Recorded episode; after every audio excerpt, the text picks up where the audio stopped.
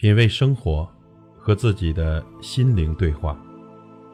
朋友你好，我是老齐。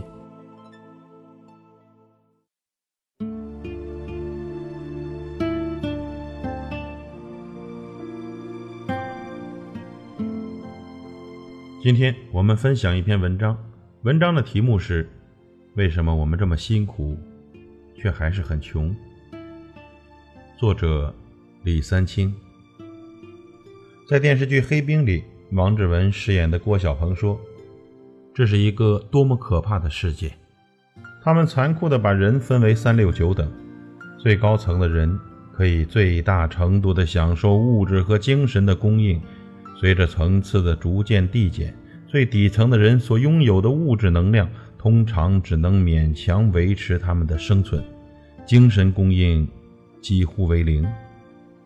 有人呼风唤雨。”享受荣华富贵，有人贫病交迫，尝遍人间的冷暖，这就是贫富差距。十三年前，我刚上大一，一个周末，我和几个同学约好去东湖墨山游玩。我正研究怎么倒公交车时，一个家在本地的同学说：“不用查了，等会儿我爸爸的司机会来接我们。”不一会儿，一辆黑色的广本轿车。停在我们宿舍楼下，同学轻车熟路地招呼我们上车，他的表情恬淡而自然，毫无炫耀的意思。这是我十九岁生命里第一次坐小轿车，那一瞬，我第一次体会到什么是贫富差距。我老家是红安，在外我们喜欢说是黄冈人，因为黄冈的名气响亮些。两千零五年时。我家还没有一个亲戚有私家车。从我们村去镇上，我都是步行，二十多分钟。从镇上去县城，坐班车五块钱；从镇上到武汉，坐大巴车二十五块钱左右。到武汉上大学，平时出行都是公交车，从来不敢打出租。虽然那时候起步价还只是三块钱。在东湖游玩后。同学带我们逛街买衣服，他们对那些大品牌如数家珍，我却像刘姥姥进大观园，眼花缭乱，局促不安。同学喊我试衣服，我赶紧摆摆手：“你们试吧，我帮大家看着包。”后来我们又去肯德基，同学们买了薯条、汉堡、鸡块、可乐等等，我什么都没买，默默地从包里拿出早上买的一个馒头。这里的东西太贵了，我一个月只有三百块钱生活费，可得省着花呀。那个同学看我啃干馒头，就不动声色地从包里拿出一瓶可乐，悄悄地递给我。那年他只有十八岁，能这么体贴顾及别人的感受，实属不易。他家境优越，父亲是高级知识分子，母亲从商。良好的家庭背景让他自信爽朗，充满阳光。在我眼里，他就像盆栽里一朵娇艳的玫瑰花，明媚动人；而我呢，就像生长在野地里的一株狗尾巴草，灰头土脸。物质的匮乏，生活的贫困，让我异常的节俭，极度的自卑。当宿舍同学用 MP3 练习英语听力时，我只能利用没课的时间去机房练习，因为一个 MP3 要两百块钱，买了 MP3，我就要饿肚子了。当同学们计划暑假去新东方培训英语的四六级、雅思、小语种时，我默默地整理好行李，倒两次公交车去餐厅打工。虽然一个月的工资只有六百块钱，却可以维持我两个月的基本生活。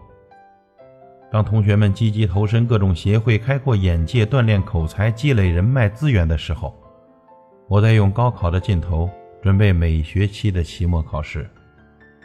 我每学期都必须拼命地考专业第一，只有这样才能拿到最高的奖学金，才不用为下一年的学费发愁。八千块钱，对于有些城里的孩子来说，也许只是一次出国旅行，一台笔记本电脑，但对于我来说，它是八九千斤稻谷，码起来是八九十蛇皮袋，堆起来是高高的一堵墙。每一颗稻谷从播种、移栽、除草、施肥、收割到脱粒，都浸润了家人的血汗。当同学在股市投入两万块钱试水时，我在毕业前夕用国家奖学金还了国家助学贷款。同样是学经济学出身，哪怕我成绩比他好很多，理论知识比他掌握的更牢固，但是那一刻，我知道，在未来他会把我狠狠地抛下，因为贫穷限制了我的思维和胆量，我没有拿钱去赌的资格。最近看到一则新闻，一名在校大学生借高利贷。炒数字货币期货，负债十几万，最后被迫辍学，被债主逼债，亡命天涯。这个故事让我震惊，也让我反思：一个人在青少年时期要形成怎样的金钱观，才能不在物欲横流的现实社会中迷失呢？老话说：“小富靠勤，大富靠命。”小时候，我问爸爸：“为什么我们家这么辛苦，种这么多田地？”却仍然贫困，而邻居家似乎不怎么干活，不种庄稼，靠赌博搞些副业，却经常有肉吃呢。爸爸回答说：“虾有虾路，蟹有蟹路，每个人都有自己谋生的本领。我赚不了那些轻松钱，只知道种地卖苦力，做一点得一点，穷人输不起。但是只要勤快肯干，我们不会一直穷下去。”二十多年过去了，穷人输不起这个观念在我的脑海里根深蒂固，形成了我朴素的价值观。要脚踏实地，不可投机取巧赚快钱，也形成了我保守的金钱观。我可以不赢，但是我不能输。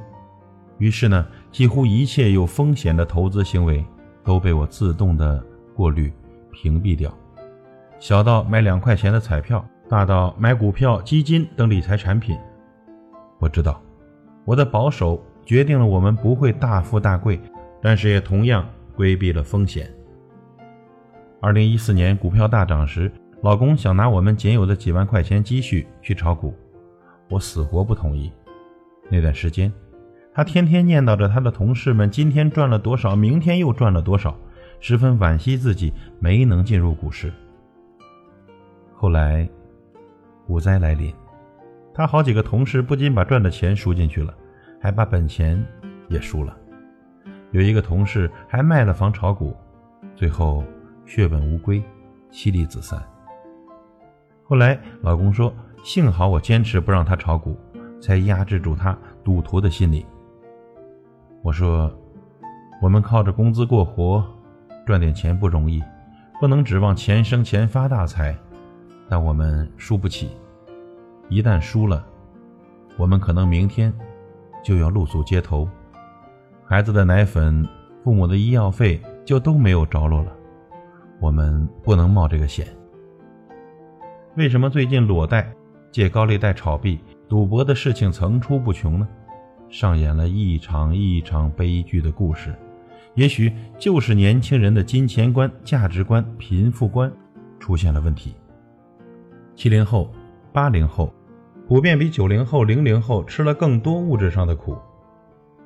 贫穷塑造了我们坚韧不服输、能吃苦不怕脏累的品质，也给了我们自卑、保守、不善交际等弱点。那时的我们虽然穷，但是与身边的人贫富差距并不是很大。而近十几年来，我们处在互联网信息爆炸的时代。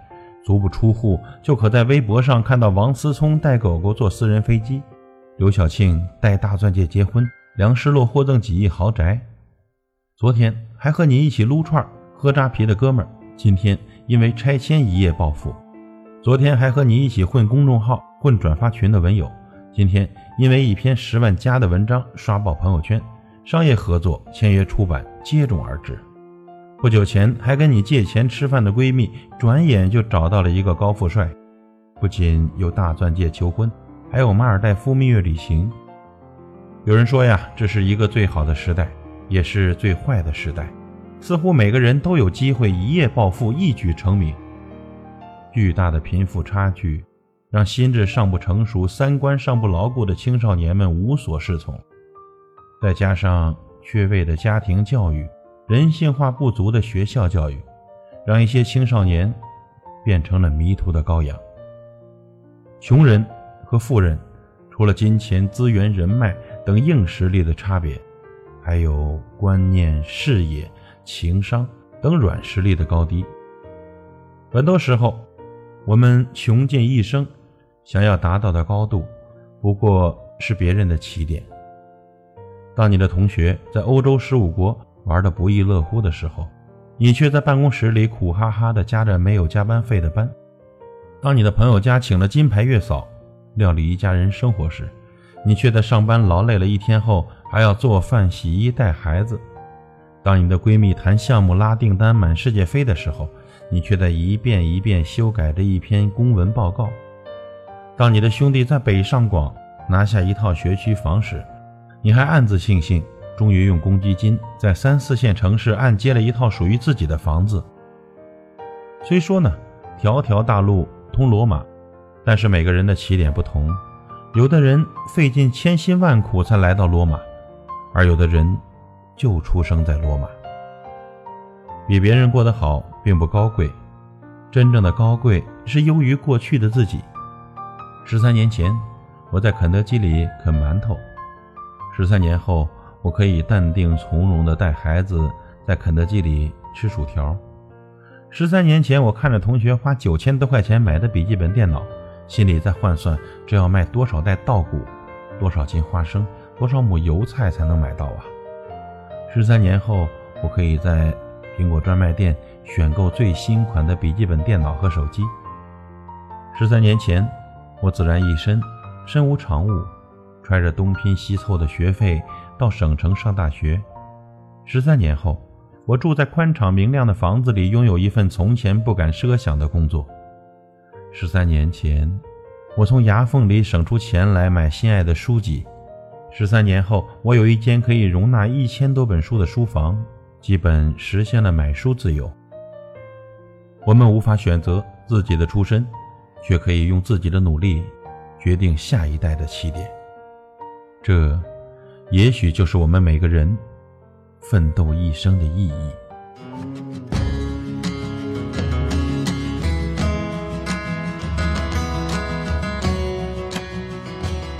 品味生活，和自己的心灵对话。感谢您的收听和陪伴。如果您喜欢我的节目，请推荐给您的朋友。我是老齐，再会。头顶的太阳燃烧着青春的余热，它从来不会放弃，照耀着我们行进。寒冬过这里，那只是迷雾的山林。走完苍老的石桥，感到潮湿的味道。翻过了青山，你说你看头顶斗笠的人们，海风拂过椰树，吹散一路的风尘。这里就像与闹市隔绝的又一个世界，让我们疲倦的身体在这里长久的停歇。